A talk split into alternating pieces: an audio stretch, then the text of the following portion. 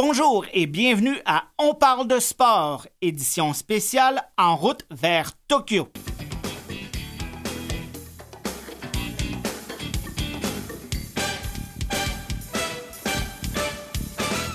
Mon nom est Dominique Tremblay, je vous présente la première émission d'une série de six qui vous fera connaître une douzaine d'athlètes canadiens qui représenteront le Canada aux Jeux paralympiques de Tokyo. Après un an d'attente, les Jeux s'ouvriront dans la capitale japonaise deux semaines après les Jeux olympiques, le 24 août prochain, et se termineront le 5 septembre. Un total de 4237 Paralympiens s'affronteront pour 1522 médailles dans 22 sports différents. Tokyo deviendra la toute première ville à présenter les Jeux paralympiques pour une deuxième fois ayant aussi présenté les Jeux paralympiques de 1964. Aujourd'hui, on retrouve derrière la console Louis Garon, qui est aussi le coordonnateur. Nos invités seront Guillaume Moilette de Victoriaville en para-athlétisme et Mathieu Saint-Pierre de para-cano-kayak.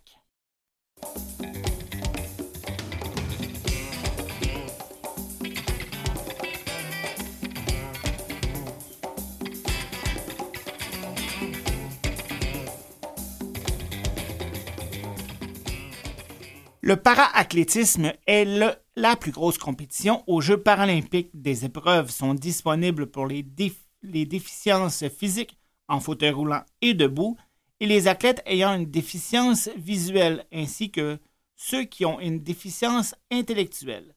Les épreuves au programme incluent des courses sur piste, des lancers, des sauts ainsi que le marathon. Le Canada a une riche histoire en para-athlétisme et ses athlètes sont montés sur le podium à tous les Jeux paralympiques depuis 1968. Guillaume Moellette voudrait bien pardon, ajouter son nom à une liste déjà bien garnie après une quatrième place aux Jeux paralympiques de Rio en 2016 aux 5000 mètres. Bonjour Guillaume, comment ça va? Allô Dominique, ça va très bien, toi? très bien, merci. Alors, quelles seront tes épreuves à Tokyo? Euh, j'ai décidé pour, euh, dans le fond, pour les prochains jeux, de, vraiment focuser seulement sur le 5000 mètres. Donc, ça va être une, seule course, euh, pas de qualification finale directement. Donc, une seule course pour Tokyo. Et quelle, quelle, est ta classification pour ceux qui ne le sachent le savent pas? Oui, dans, ben dans le fond, dans mon, dans mon cas, je suis dans la catégorie T13. Euh, le T, euh, la lettre, en fait, représente euh, pour toutes les épreuves de track en anglais, donc de, de piste. Puis ceux qui sont dans, la, dans, dans, les épreuves de, de, de pelouse, qu'on appelle, ou les sauts, c'est la catégorie F, donc pour, field. puis, dans le fond, moi, je suis dans la catégorie 13, comme je le disais. Il y a trois, trois types d'handicap. Euh, trois, je dirais trois types de catégories dans la catégorie handicapé euh, visuel. Il y a les 13, les 12, les 11. Plus on diminue le chiffre, euh, plus le niveau de, d'handicap visuel est sévère. donc, dans mon cas, je suis dans la galerie la, moins, la moins affectée. Puis souvent, il y a des, des, fois, vous allez voir des, des, combinaisons de, de catégories. nous, ça arrive souvent que les 12 et les 13 compétitionnent ensemble. Euh, ce qui va être le cas au jeu de, Tokyo, le 5000 mètres, euh, dans le fond, ça va être les, 12 et les 13. Donc, comme j'ai dit dans l'introduction, tu avais terminé euh, quatrième au 5000 mètres. Tu avais aussi fait le, le 1500 mètres, puis tu avais terminé neuvième. Qu'est-ce que tu retiens de ton expérience à Rio? c'est vraiment, je dirais, c'est un peu une, expérience pour briser la glace. les Jeux les Jeux paralympiques, c'est vraiment qu'il y a de plus gros en termes de, euh, entre autres, d'attention médiatique, de, d'ampleur d'événements aussi. Euh, je dirais des fois c'est facile d'être un peu, euh, un peu ébloui par, par tout ça. Moi, c'était ma première expérience. l'année d'avant, j'avais été champion du monde, champion du monde aux 5000 mètres. Donc, je, je suis arrivé avec vraiment beaucoup de pression au jeu. Je pense que l'année des Jeux de, de, de Rio, ça m'a, ça m'a un petit peu suivi. J'étais comme un peu euh, un peu sans dire être défocusé, mais j'avais un peu la, tête un peu partout. Tandis que cette année, c'est je focus sur mon entraînement, les choses que je contrôle, puis euh, je, me concentre vraiment sur ce que je peux contrôler. Puis je pense que c'est mon, mon, mon attitude par rapport à l'approche des Jeux de Tokyo est vraiment vraiment différente. Puis euh, je pense que ça va, ça devrait payer, je Et donc, en venant des Jeux de Rio, tu as été connu beaucoup de blessures en 2017 et 2018, mais tu es quand même revenu fort là, en 2019, une médaille d'or aux Jeux Parapanam à Lima, ainsi qu'une une, bonne prestation au championnat du monde par la suite. Euh, qu'est-ce qui a été le plus satisfaisant pour toi en 2019? Euh, je dirais juste revenir, euh, revenir à la compétition. été, ça le plus satisfaisant. puis c'était ma, première compétition. Je dirais après ma blessure, j'étais pratiquement un an sans, sans compétitionner, sans m'entraîner vraiment beaucoup. je faisais juste des, juste de la course-marche, euh, des minutes de course, minutes de marche, puis j'avais de la douleur. Euh, je suis vraiment parti loin. Puis euh, des fois, on prend un peu ça pour acquis, le, que ce soit notre métier dans, mon jeu qui est un peu aussi, mais qui est aussi ma passion, la, course. Donc là, ça m'a permis de focuser, d'avoir plus de plaisir dans, dans ce que je fais, de, dire, de profiter de chaque journée. Euh, puis euh, chaque compétition euh, est unique, puis c'est une opportunité de, bien performer puis de, tirer le maximum de, cette compétition-là. Je pense que c'est vraiment ça, c'est de, revenir après avoir pu le fond du baril, puis de revenir. C'est un, feeling vraiment c'est vraiment incroyable de, pouvoir rebondir comme ça. Je pense que faut, descendre bas des fois pour remonter plus haut. Puis je pense que c'était le cas en, en 2017, 2018 2019. Et euh, aussi, euh, tu as, fait un changement d'entraîneur euh, entre les deux jeux. Qu'est-ce que ça change pour toi de, changer d'entraîneur? Ben, ça change quand même beaucoup de choses, mais en même temps, pas énormément. ça reste que c'est deux entraîneurs qui se ressemblent un peu dans leur approche, dans le sens que c'est deux entraîneurs du même club. Dans le sens, je m'entraîne avec le, club de la Université Laval qui, qui est justement à Québec. Euh, dans le fond, je m'entraînais auparavant avec euh, Félix-Antoine Lapointe, qui était l'entraîneur-chef du Rouge et Or. Euh, puis là, maintenant, je m'entraîne avec l'entraîneur adjoint du Rouge et Or. Donc, euh, c'est juste un changement de groupe d'entraînement.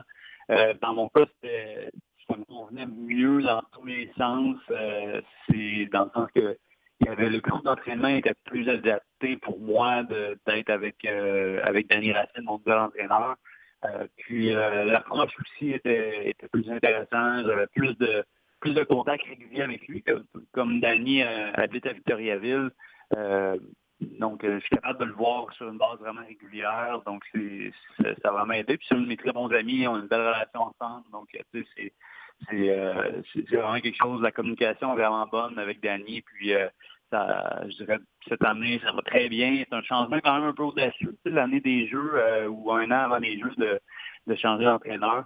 Euh, mais je pense que jusqu'à maintenant, ça, ça, a super bien été. J'ai fait, euh, j'ai quasiment égalé mon meilleur temps sur le 5000 mètres dernièrement. Donc, je suis sur la bonne voie avec, avec Danny, puis j'ai vraiment confiance. Des fois, il n'y a, pas grand-chose qui sépare la quatrième place d'une médaille.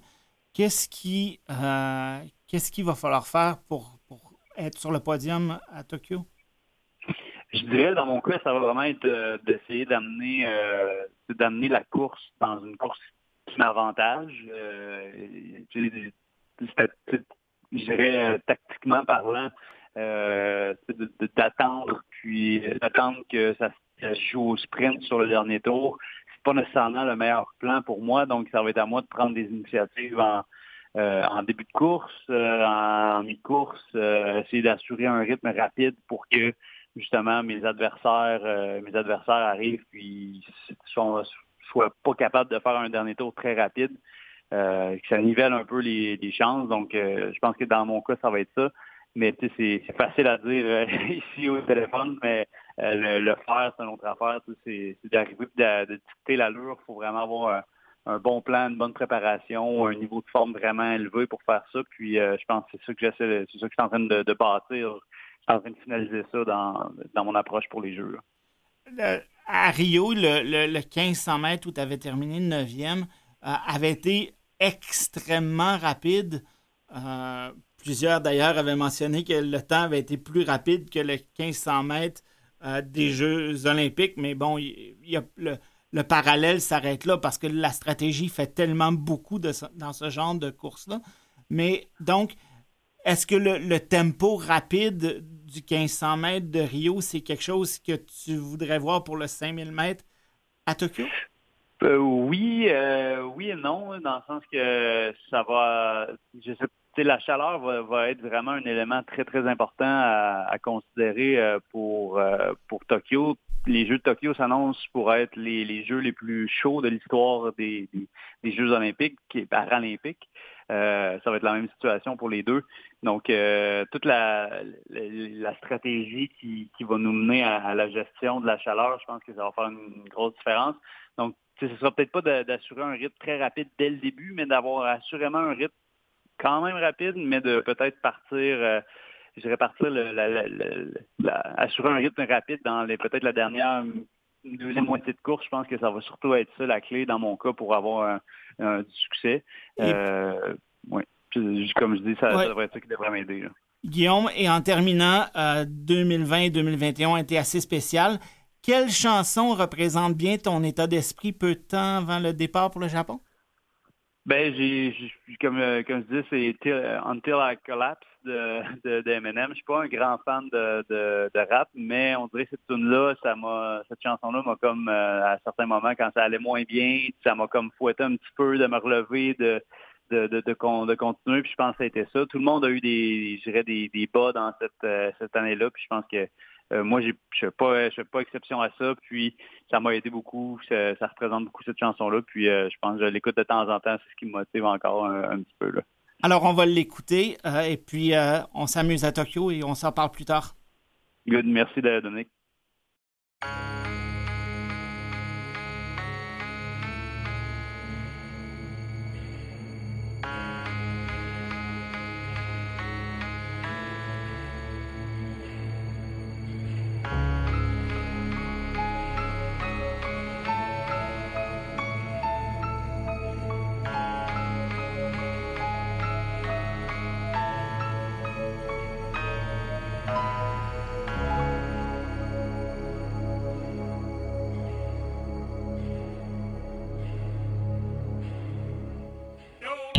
Sometimes you just feel tired, feel weak.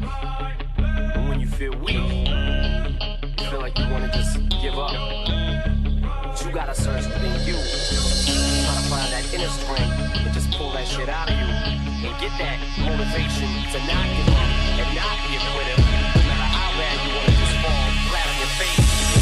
I collapse, I'm spilling these raps long as you feel them. To the day that I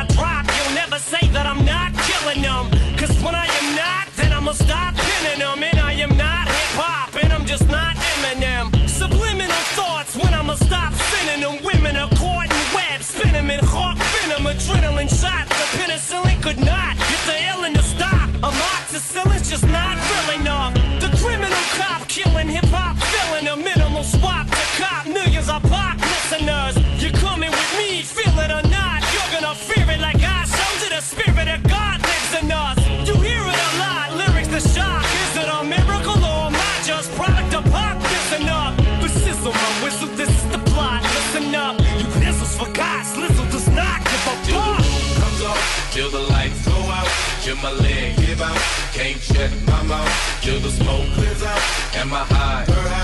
I'ma rip this shit till my bone, till the roof comes off, till the lights go out, till my leg give out.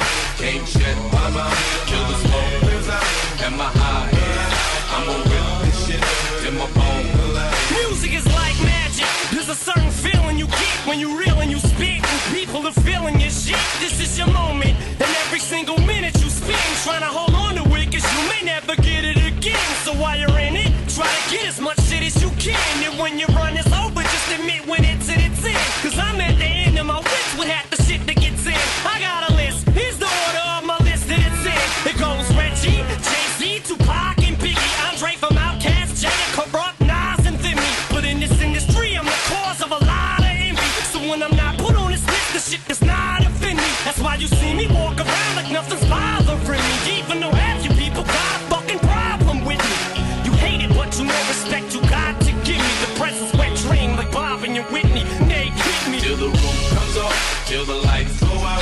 my leg give out. Can't shut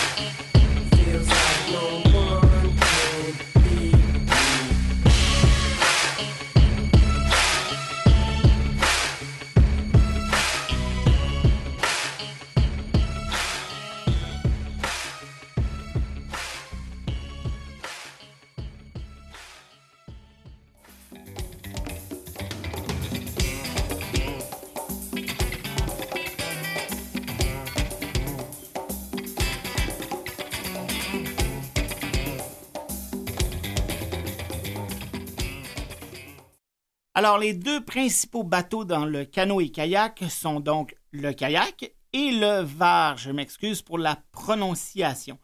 Tandis que les kayaks sont les principaux bateaux en paracanoë et sont propulsés par une pagaie à deux faces, les derniers sont des pirogues à balancier propulsés par une pagaie à une face. Chaque bateau est adapté en fonction des habiletés fonctionnelles des membres de son équipage.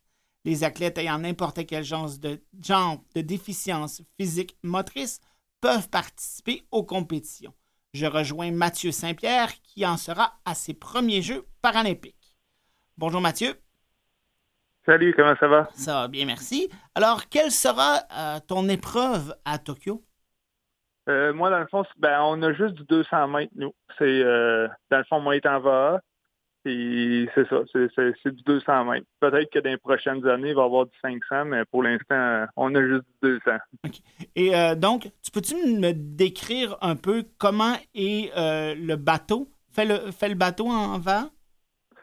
Le bateau, il est, c'est, semblable à une shape un petit peu de kayak, mais ça a comme, euh, ben, c'est un amour, ça a une, ba- une ballonne sur le côté pour, euh, pour tenir beaucoup la stabilité. On voit surtout ça dans les, à Hawaï ou ben non, dans, dans, dans les océans. C'est, c'est plus des, des, des, des grosses pirogues comme ça, mais c'est ça. Ça a 22 pieds de long, ça pèse euh, 13 kilos. Et c'est, ça roule, euh, on roule environ à 13-14 km heure. C'est quand même assez rapide. Et euh, Oui, pour, c'est quand même rapide. puis pour toi, ta classification, euh, ça, ça consiste à quoi?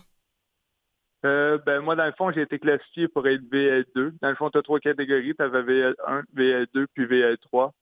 Puis moi, dans le fond, c'est ceux qui ont... euh, tu peux avoir un petit peu des muscles, des fesses, mais jusqu'en montant vers le haut. Tu sais, j'ai quand même un petit peu mes abdos, que c'est ça. C'est pour ça que j'étais en catégorie VL2. Ceux qui ont le, une jambe et, euh, mettons, euh, une prothèse d'un côté, les autres sont VL3. C'est- plus fort un peu. Donc, toi, tu es devenu euh, paraplégique à la suite d'un accident en forêt en février 2015. Puis j'ai, Oui. en faisant ma recherche pour l'entrevue, j'ai lu que déjà en avril 2015, on parlait déjà que tu allais. Tu disais, on, on te donnait des espoirs de, de Jeux paralympiques. Euh, et euh, six ans plus tard, tu t'y retrouves. C'est quand même un, un parcours phénoménal pour toi. Euh, oui, c'est quand même le fun. J'ai toujours été un, un sportif vraiment quand même intense avant, avant mon accident. On dirait, j'ai toujours eu besoin de, de bouger, de faire du sport, puis d'essayer de pousser mon corps au maximum. On dirait, c'est une drogue. J'adore ça. Puis c'est sûr que quand j'ai eu mon accident, oui, j'ai été approché parce qu'il y a beaucoup d'entraîneurs qui me connaissaient avant, que tu sais, ils ont voulu que soit j'essaie le ski de fond, j'ai fait du canot pendant 10 ans. C'est pour ça que c'est pour ça que je suis ici aujourd'hui aussi, là, que peut-être je serais même pas capable d'en faire si j'aurais pas pagayé euh, avant mon accident, parce que c'est juste la stabilité, le- la technique, le contrôle, c'était quand même euh, assez difficile, mais non, aussitôt que j'ai sorti de l'hôpital, du centre de réadaptation, j'ai dit à ma conjointe, je veux me rasser dans un canot. Et on a tous pris les moyens pour y arriver. Puis c'est sûr, j'ai eu beaucoup d'aide pour ça, mais on, en équipe, on a réussi, je pense. Ben, je te félicite euh, pour ton exploit. Euh, donc, tu as fait pendant 10 ans du canot avant de ton, ton handicap. Euh, donc, quand même de la grosse compétition. Ça a été, pour, pour toi, quoi ça a été le plus difficile comme adaptation entre le, le canoë normal et le paracanoë? Euh, ben, c'est surtout euh, toute, toute l'adaptation du bateau, de fabriquer des sièges sur, sur mesure pour être capable de. Tu sais, veux, veux pas, j'ai comme j'ai deux pouces de différence de bassin que là, ça me tenait un petit peu bizarre dans, le canot, qu'on a fabriqué des sièges exprès sur mesure, trouver, euh, trouver un bon équilibre. C'est surtout de réussir à rester en santé. C'est vraiment ça qui est dur. euh, puis les autres, les autres athlètes m'avaient averti que le premier cinq ans, ça allait être très dur pour les plaies, les infections urinaires. On essaie de faire le maximum, mais c'est nouveau. c'est une nouvelle vie qui recommence, puis on essaie de faire, euh, faire euh, de, de l'apprendre au fur et à mesure. Qu'est-ce qui t'a le plus impressionné quand tu es embarqué dans le monde du sport paralympique? Euh, ça me sur... J'ai été vraiment surpris comment que les athlètes étaient quand même très, très forts. Ils sont vraiment disciplinés, puis ils font euh, ils travaillent vraiment fort. Puis je trouve, surtout même quand on va dans des, euh, des championnats du monde ou des coupes du monde, c'est l'esprit sportif est vraiment le fun. Tous les athlètes vont se parler, ils vont personne va se cacher ou ben non. avant mon accident, je te dis pas qu'on se cachait un petit peu pour s'entraîner, mais c'était différent. C'est pas, c'était pas comme ça. Donc, il y a, il y a pas mal de camaraderie, tu trouves? Oui, oui, vraiment, vraiment. C'est sûr que chaque personne euh, ont toutes vécu euh, un traumatisme ou un accident. Il y en a beaucoup, ça a été dans l'armée, que soit que été à la guerre ou des, des, des affaires comme ça, que tu sais, le monde se respecte. Puis, mettons, euh, quand tu as besoin d'un conseil pour adapter, mettons, le bateau, ben, ils ne gêneront pas pour dire, ben, regarde, moi, j'ai fait ça comme ça, essaie, euh, essa- essaie de telle façon. Puis, en même temps, tu sais, moi, ça me dérange pas. Je veux, veux pas, à chaque compétition, c'est que le meilleur gagne, puis après ça, c'est fini, là. C'est pas... euh, C'est bon. c'est parfait comme ça.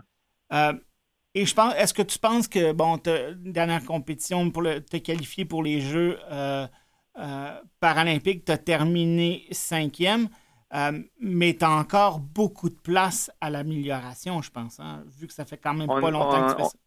on a toujours de la place à l'amélioration. Puis, c'est- jamais parfait, parfait. Il y a toujours, il y a toujours quelque chose qu'on peut travailler.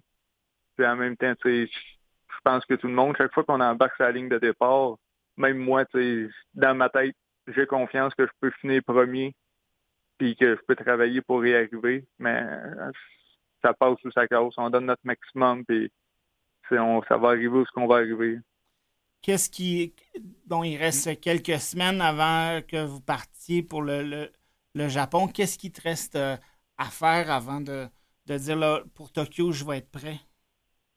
Euh, on pratique beaucoup le vent de côté. euh, J'ai vraiment de la misère avec euh, techniquement pour contrôler un bateau quand j'ai un vent qui arrive du côté gauche ou un petit peu du côté droit, droit c'est moins pire. Mais j'ai de la technique à pratiquer encore. La puissance, la puissance aussi, on va dans, on va essayer d'en reprendre le plus le plus possible au, euh, dans le gym, mais on- je travaille vraiment beaucoup techniquement avec l'entraîneur pour euh, contrôler le bateau comme, comme il faut et puis faire des petits, euh, des petits ajustements euh, point de vue euh, avec mon siège, puis tout, tout essayer de, de, mettre ça le plus parfait possible.